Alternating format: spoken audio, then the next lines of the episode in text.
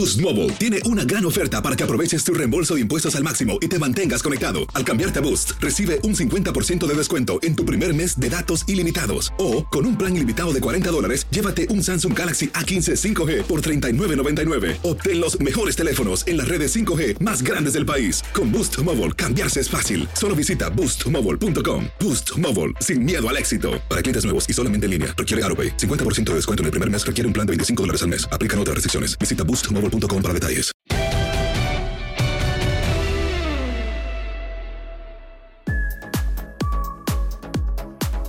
Mijeo en tus zapatos, un nuevo episodio y por ahí dicen que nos vamos a poner a raya.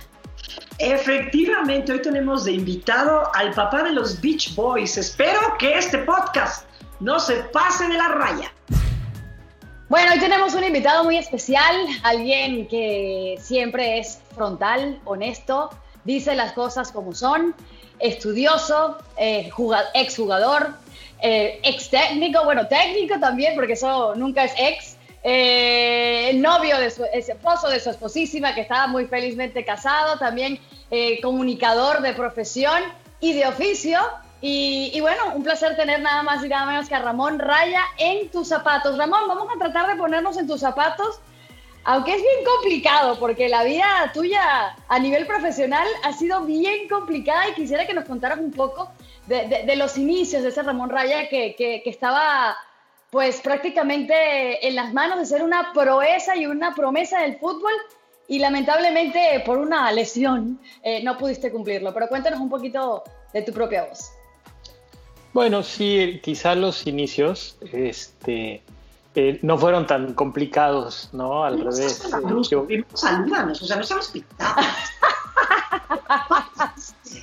¿Dónde queda aquella bonita cosa de hola Adriana, hola Geo? Lo que pasa es que tú me vas a escuchar después de la cantidad de palabras que salen de mi boca, que vas a decir qué bueno que no nos saludó y se siguió, porque si lo saludo pierdo tiempo. bueno, porque estudió comunicación, sabe y conoce el don de la palabra. Bueno, sin, sin, duda que tu carrera ha sido casi casi partido por un rayo, no por una raya, ¿no? Pero, pero hay un momento con el que creo que tú resurges o empieza tu nombre a zumbar y a sonar, que es cuando te conviertes en el papá de los Beach Boys. Por, el fútbol de playa y además cuéntanos ¿cómo es que tú te das cuenta de los trucos que es jugar en la playa y empiezas a generar? Tú inventaste algunas jugadas que a nivel mundial ahora se usan, ¿no? Sí, sí, sí, sí. Entonces, en unas vacaciones, Ibar Cisniega y Juan Carlos Rodríguez La Bomba traen a México un cuadrangular de fútbol de playa.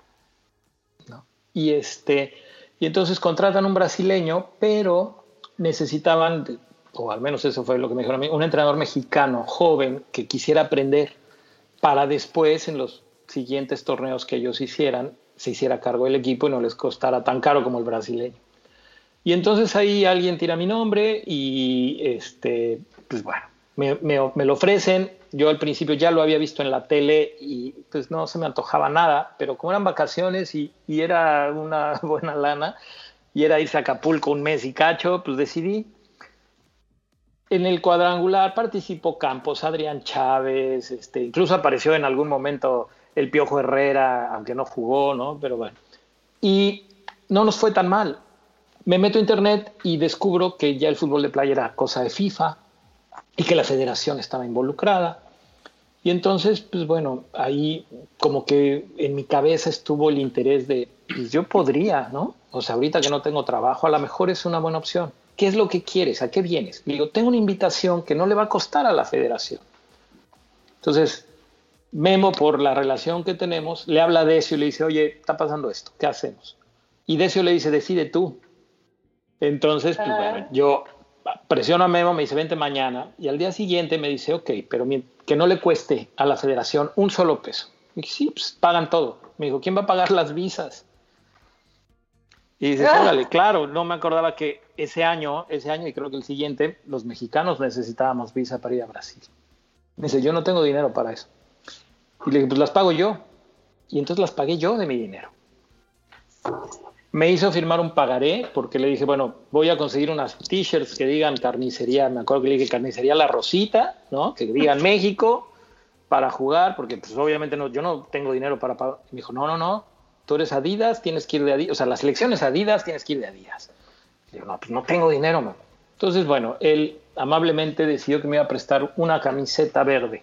Entonces le dije, bueno, pues ya préstame el kit completo, ¿ok? Digo, y préstame también una blanca. Entonces me dijo, ok, si me firmas un pagaré. Y le dije, ok, si te firmo un pagaré, entonces préstame también un entrenamiento y unos pants. Claro. Y así sacaste el uniforme. Y saqué el uniforme. Entonces viajamos a Brasil. Eh, ahí ya yo, eh, yo ya me había dado cuenta, eh, cuando fuimos a Costa Rica, qué tipo de jugador era el que yo podía usar, que son los famosos talacheros, Geo las talachas, que hoy, que hoy por hoy, bueno, no nada más México, Estados Unidos está lleno de talachas, ¿no? De gente que, que cobra por, por, reforzar equipos un fin de semana, ¿no? Este, o, en un torneo. Cuando me preguntaban los talacheros, este, ¿y cuánto me vas a pagar si voy? Yo les decía, no, a ver, la pregunta correcta es ¿cuánto me vas a cobrar si voy? ¿no? Porque tú nunca vestiste la camiseta de la selección nacional, ni cerca, y ahora yo te voy a dar esa chance. Con esa dinámica, ¿cómo juntaste un equipo, hijo? La neta. Yo tampoco sé.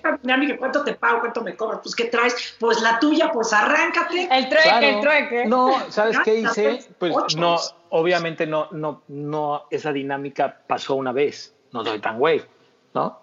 Que dije, aquí que venga, que venga el que, el que realmente entiende el concepto, ¿no? Y entonces cuando llegaban, o sea, yo no salía a buscar a nadie porque era de evaluar la selección pero la gente que ya estuvo conmigo, que conocía, yo les decía, tú juegas mil talachas, conoces dos mil y pico de talacheros cada fin de semana, invita al que creas que tenga chance.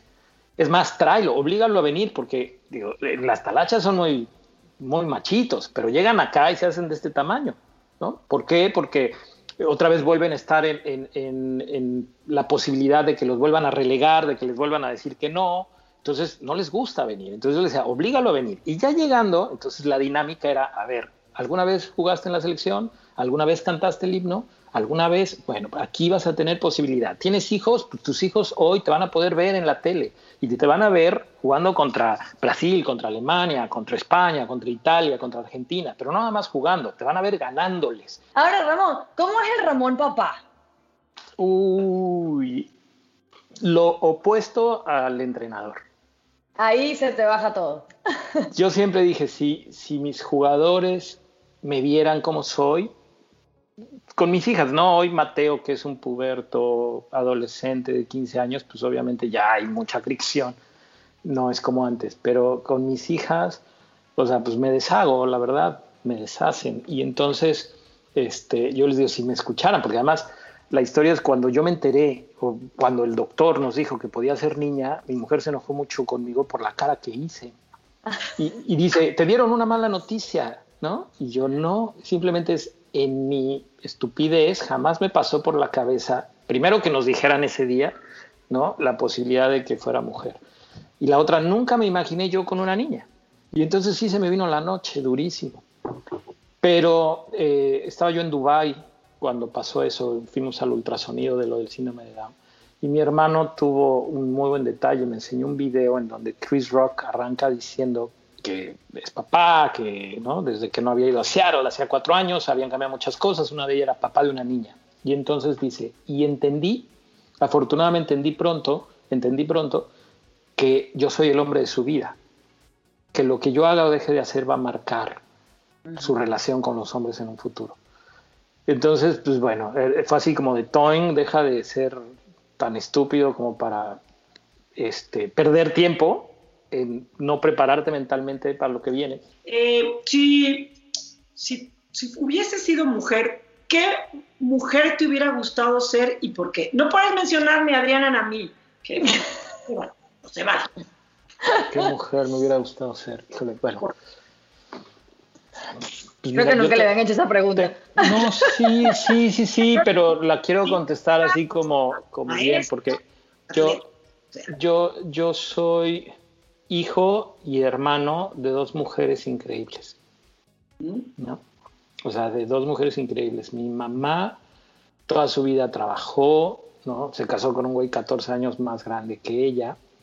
Y, la manera en la que se superó en la vida y la personalidad que tiene y la manera con la que lidió esos momentos en donde es una mujer muy guapa, la acosaban y la y desde muy desde muy chavita tuvo puestos importantes o bueno de, de un nivel alto este con responsabilidades altas y siempre salió adelante y entonces tengo una hermana que es o sea, top, top, top. O sea, si yo fui subcampeón del mundo, ella ha sido dos veces campeona del mundo en lo que hace. Es una escenógrafa de teatro increíble.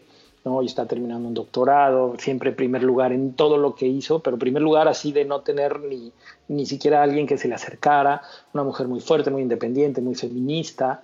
¿no? que hoy está muy metida en este rollo ¿no? del discurso moderno y que se avienta unos debates conmigo y me regaña más que Geo. Geo me regaña poco porque ya no tuiteo, porque antes me regañaba más. Te veo poco, pero ya no supe, ¿escogiste a tu mamá o a tu hermana o a las dos o qué es cuál, Yo creo que, digo, este, las dos, y si, y si tuviera que... Un híbrido, un híbrido. Escucha, y si tuviera que escoger una mujer, sería... claro. Sería, sería Captain Marvel. Captain Marvel. Ahora, yo En, esa, en esa misma onda que están hablando uh, de las mujeres y el deporte, yo te, yo te quiero hacer una pregunta. Si las, si algunas mujeres preparadas estuvieran en puestos importantes en el fútbol mexicano, ¿crees que sería diferente? Sí, sí, sí, sí, sí. No sé si para bien o para mal, pero sí. no deja de ser Ramón. Ah, bueno. No, a ver, les voy a decir algo para que se pongan en mis zapatos, ¿no? Este, para tú, tú que dijiste, Adriana, es muy frontal y todo. A mí no me gusta el fútbol femenil. Ok. No me gusta. ¿Por qué no, te o sea, no lo puedo ver. No lo puedo ver. No lo, no, no lo, o sea, no me divierte. Lo ¿Pero por género o por no, deporte? No, no, no, no, no. Por, por la calidad que hay. O sea, yo puedo ver un partido, este, digo, vi eh, Estados Unidos contra España. Y como el nivel técnico sigue siendo muy lejano a lo que a mí me gusta del fútbol, entonces la parte táctica sigue siendo como muy básica y me aburre. Y termino yo, o sea, así como diciendo, alguien sálveme porque no lo quiero ver. ¿no? Y, eso no quiere decir que no las respete, ni que no las admire, ni que no les eche porras, ni que no este, me parezca buenísimo que estén jugando fútbol. Pero bueno, ahí se las dejo porque yo sé que de ahí Geo ya le empezó. No, fíjate que es un argumento válido, pero por ejemplo, si tú ves un partido de hombres que no reúne la calidad técnica, ¿tampoco lo ves? Tampoco. O sea, por ejemplo, aquí en Estados Unidos, ¿no? Creo que el, gran problema que tienen los gringos con su fútbol es que los que les enseñan, o los que les enseñaron a los que hoy enseñan, tácticamente no sabían nada. Y entonces, aunque tienen las mejores herramientas, las mejores canchas, todos los niños tienen los mejores zapatos, este, los mejores balones, y todo el mundo se compra sus videos y ven, ¿no? O sea, este, métodos de entrenamiento y demás, a la hora de, la cuestión táctica, pues siguen sin, sin, entender cómo se juega el este deporte, creo yo, y eso es donde pierden, porque físicamente tienen todo. ¿Entrenarías equipos femeniles? Sí, ya lo hice, hice yo la selección de playa, y le ganamos a las gringas. Después me la quitaron, cuando llegó la nueva administración me la quitaron, era como que su primer, su primer paso para hacerme a un lado fue quitarme a la selección femenil. Este, y pues, la realidad es que esa selección yo la había diseñado, Geo, para que ganara una medalla en los Juegos Olímpicos de playa. Y me la quitaron y se la dieron a mi auxiliar y a mi preparador físico, que cuando vieron que me iban a correr se desmarcaron inmediatamente de mí, supongo que pensando quedarse ellos con, con, después con la selección varonil y este y pues se desperdició una oportunidad enorme de, que las mujeres ganaran una medalla importante, porque mi idea era que si, si yo regresaba con una medalla, yo sé que la primera que iba a estar ahí entrevistándome ibas a ser tú y que sí iba a ser un ruido enorme. y que entonces... Yo te entrevisto, ganes o pierdas, así de leal soy. Oye, lo sé, pero entonces ya no iban a poder... De playa, sí. o sea, dirigir el fútbol femenil sí, aunque no este, tenga el nivel. Sí, pero a ver, no sé si ya te lo había contado. A mí, cuando despiden a Leo Cuellar, Cantú me ofrece oficialmente la selección femenil y yo no acepto. no había liga en ese entonces. Este, y, y yo lo que creo es que eh, me iba a encontrar con una problemática muy grande. Digo, la realidad, si tú les preguntas a las, a las chavas a las que dirigí, obviamente cambio, ¿no? Yo soy otro. Eh, tendría yo que ser muy tonto y no lo soy, pero sí creo que hay gente lo suficientemente tonta para creer que yo soy igual con un talachero que con una niña este, que está eh, viviendo su sueño de querer ser futbolista, ¿no? O sea, no puedes tratar, o sea, digo, si ni siquiera tratas igual a, tus hijos, ¿no? Uno es más grande, el otro es más chico, ¿cómo va a tratar igual a un futbolista que, que está esperando que me voltee para ver si se escapa de la concentración, a una niña que está viajando desde Puebla para entrenar todos los días, ¿no? Sale a las 5 de la mañana para llegar y entrenar con la selección de playa. Y no porque no puedas ser al revés, ¿no? Que la niña después se quiere escapar. Ahí yo no hago distinción, o sea, en la cuestión de disciplina y demás, pero o sea, si a mí me toca dirigir niños, voy a, tengo muy presente que alguna vez le, aconsejaba yo a, un periodista que se metía con la parte táctica y todo, le digo, deberías de dirigir, y puse niños con arroba, y Geo pensó que había puesto niñas, y luego, luego saltó y me dijo, ¿por qué pones eso? Y entonces le dije, niñas con arroba quiere decir niños y niñas. Dije, aunque sean niños, no dije aunque sean niñas. Ya estaba, te digo, ya estaba esperando que tuiteara y me sacaba la. Entonces, este, pues digo, si a mí me toca dirigir niñas, por ejemplo, yo ahora que, que mi idea es eh, buscar en el fútbol en Estados Unidos, pues, o sea, mi, mi tirada es lo más alto que pueda, pero mis condiciones irán disminuyendo conforme se me vaya dificultando. Y si yo tengo que arrancar dirigiendo el equipo de mi hija, la más pequeña, pues para mí es como la selección, ¿no? O sea, implica el mismo respeto, el mismo profesionalismo, la misma pasión, la, misma competitividad, entendiendo pues que son unas niñas de 8 años que no están a lo mejor ni siquiera pensando en jugar fútbol más que para divertirse. ¿Qué, le ¿Qué le aprendiste eh, como en tu formación de entrenador a Ricardo Lavolpe, a Mejía Barón, al maestro Reynoso, a, Bora, tuviste grandes entrenadores que, que, han forjado lo que es el fútbol mexicano a nivel de clubes y por supuesto a nivel de selecciones. ¿Qué le aprendiste a cada uno de ellos para implementarlo? Eh, del maestro Reynoso creo que aprendí más de las cosas que no se deben hacer que de, las que sí, a nivel personal. Me tocó una época no muy buena eh, de su vida. Me tocó vivir en su casa ¿no? Porque yo llegué de 17 años a Tampico y entonces él me dijo, no te vas a ir a la casa club, te vas a quedar a vivir en mi casa y entonces, bueno, eh, eso, eso viví como jugador y como técnico, pues la parte de motivación que él tiene. ¿Conociste a Lupita D'Alessio entonces? No, no, no, no, ya, ya, ya, ya Lupita D'Alessio. Sí la conocí, sí la conocí un día en el bar, bar pero ese, es otro tema. yo y ya cambié. Pues, ¿no?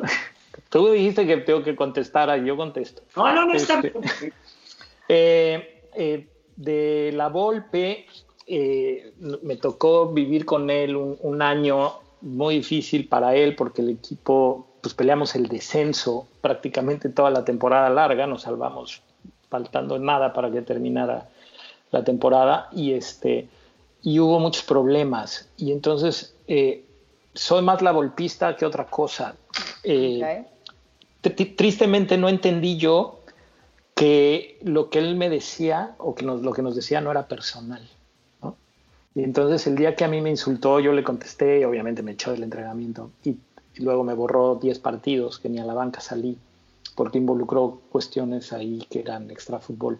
Y después se arregló todo. Y después en su locura un día me dijo que no me quería ver y luego un día le dijo a Rafa Márquez que yo era mejor que Ciña y luego le presumía a la gente que si yo no me hubiera lastimado yo hubiera sido no sé qué, o sea, en su locura. Pero a mí con la golpe, eh, todos los entrenamientos, al final se quedaba a hablar de fútbol y se quedaba Romano, Sergio Bueno, Miguel Herrera y yo, nos quedábamos.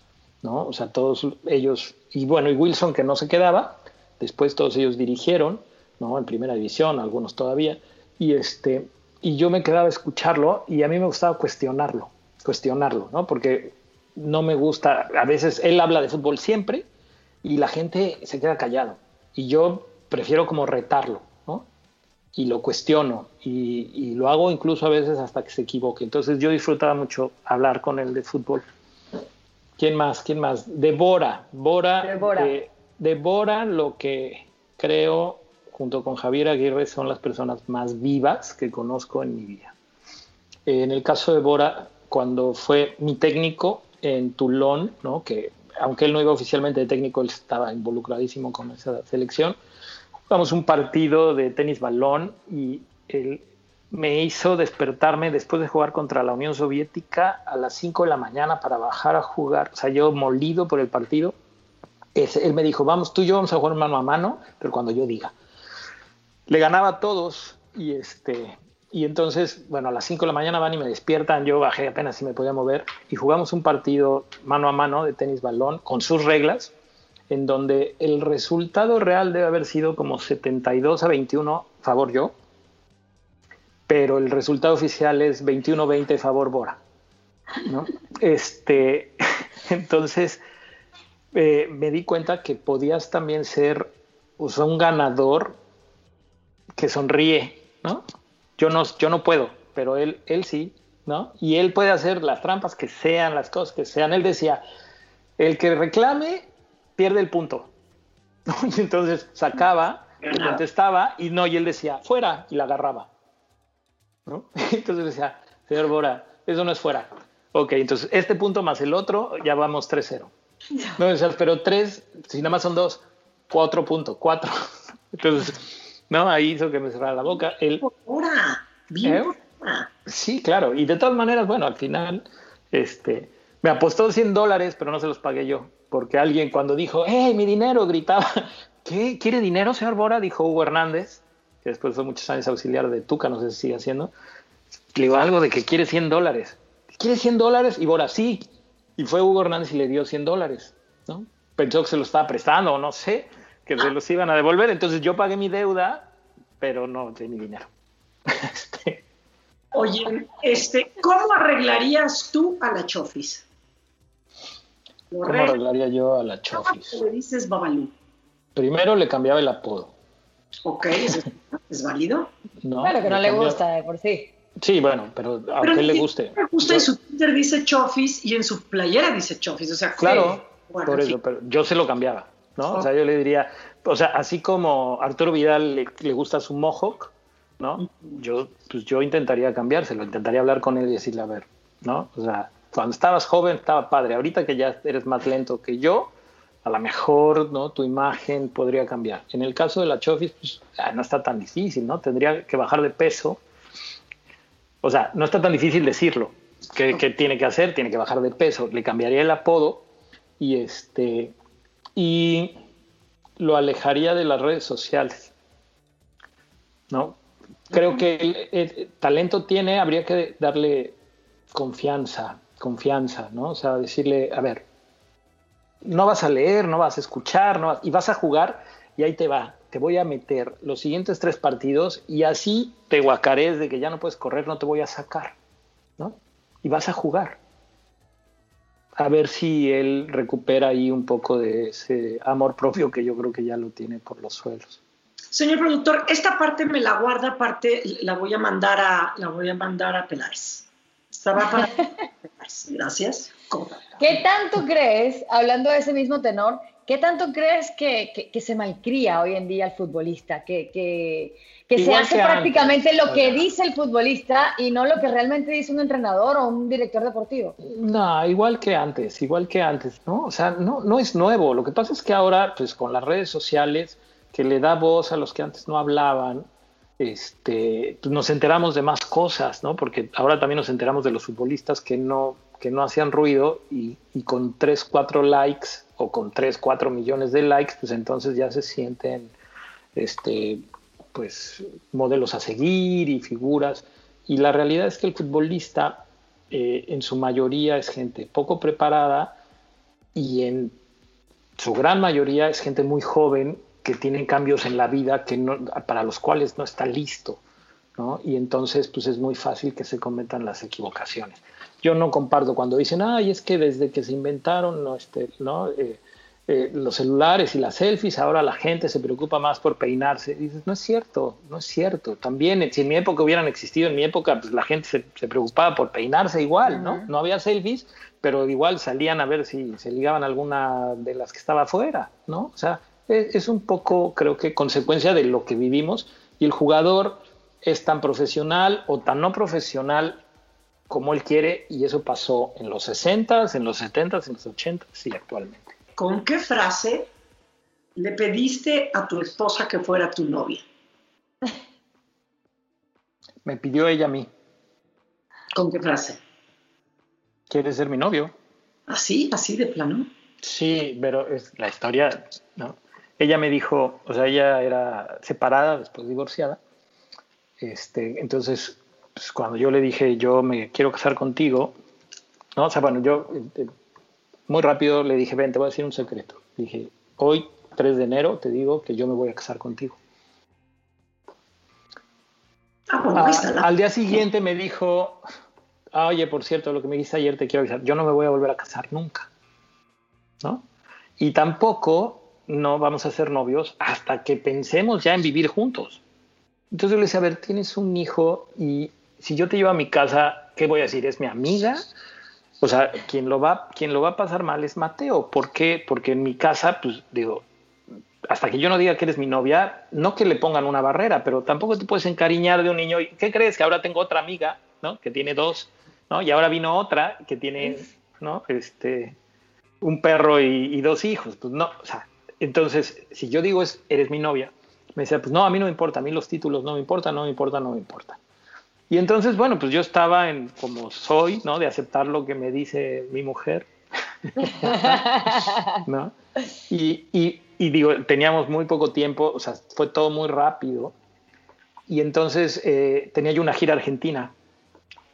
Y me fui a quedar a su casa y ella me iba a llevar al aeropuerto. Y en la mañana me dice, antes de llevarme, me dice, oye, estuve pensando, ¿quieres ser mi novio?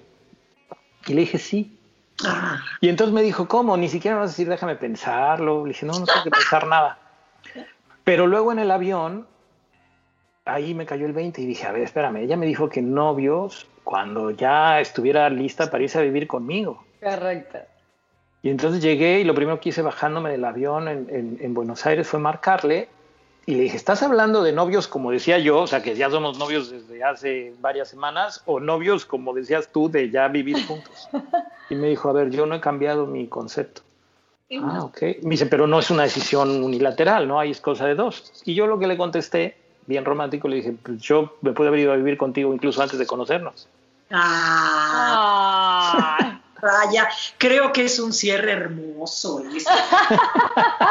Soy un romántico, se me ha ido quitando, pero era yo. más que mi jersey de los vaqueros, porque la hora no es suficiente. No, no te creo. Oye, ¿sigues pensando que el gritete al portero es cool?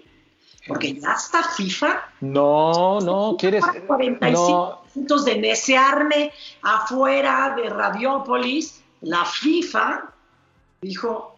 No, ahí te va. O sea, es quien me, quien me hizo entender fue precisamente mi hermana, ¿no? Cuando me dijo, con que haya una persona que se ofenda y con que haya una persona que sí lo haga homofóbico, debe cambiar. Y tiene toda la razón, ¿no? ¿Ah, yo, yo nunca lo entendí, yo, para mí, como grito homofóbico, ¿no? O sea, si yo uso esa palabra en un estadio o se la digo a alguien, no es, no soy homofóbico, ¿no? O sea, nunca lo he sido. Eh, ni utilizo esa palabra con esa finalidad, aunque yo sé que tiene esos tintes, ¿no? Yo te decía, pues hay, hay sinónimos, ¿no? Eh, que tienen que ver con otra cosa. Ah, pero tú eres de las que se van al otro extremo y dices, no, tiene que ver exactamente con eso y a eso se refiere y todo. En mi caso no era así, entonces yo no lo veía, o sea, yo decía, no es homofóbico, no lo veía bien, nunca me pareció bueno, pero decía, no es homofóbico. Eh, digo, en el rollo del discurso moderno, cuando mi hermana me decía, con que haya uno, uno. Y después, cuando ese debate entró, no nada más contigo, sino en general, ¿no? Mucha gente en Twitter decía, pues entonces ahora en lugar de gritarle eso, hay que gritarle mariposón.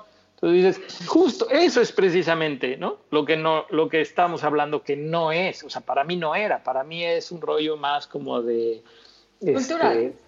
De, sí, de desconcentrarlo. Y entonces yo ponía algunos ejemplos, como cuando Guardiola lo usó con, con, este, con Mourinho, ¿no? Que dices, nada que ver con un homosexual, cuando dijo eres el puto amo eh, de la prensa, ¿no? Pues no, no se refería a ningún homosexual que manejara bien los medios. Este, o cuando dices el puto frío, pues no, no, tampoco, ¿no? Pero para mucha gente sí es homofóbico, para mucha gente, y, y aunque hay muchos homosexuales con los que yo platiqué que me decían a mí, y me van y me vienen, no me, no me importa, pues sí hay gente que dijo, pues a mí sí me parece ofensivo. Entonces dices, ya con eso, ya con eso tendríamos que buscar cambiarlo, ¿no? Y erradicarlo.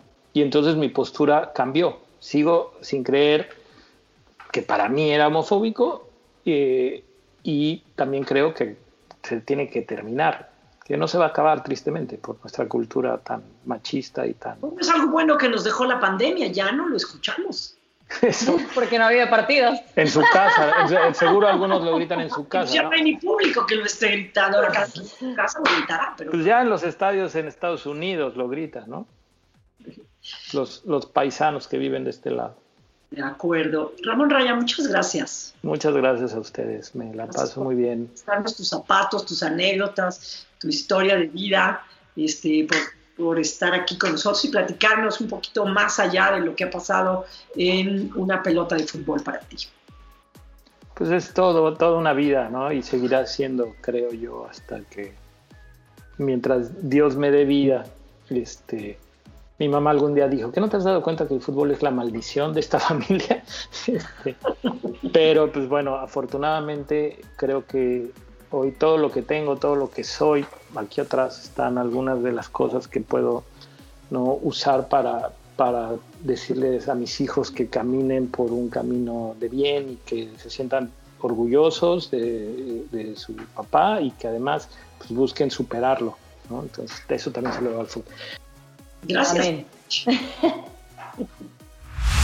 Y esta es la historia de un personaje que permanentemente se supo pasar de la raya sin arrepentimientos, Adriana. Así es, Geo, eh, un gran talento, una gran promesa en el fútbol, pero que no quiso sucumbir quizás a esa parte que a ninguno nos gusta del fútbol en su, en su parte administrativa, en su parte de trato con muchos jugadores, en su parte quizás social, pero lo decidió, decidió reinventarse, decidió jugar en algunos momentos eh, bajo las reglas, pero es un talento que quizás hubiéramos podido ver distinto, ¿no? Si, si hubiera, si hubiera quizás sido uno más del montón, o suena muy feo.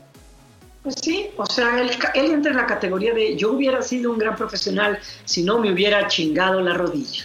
Por hoy, este podcast terminó. la señora Geo y la señora Monsalve, estamos out.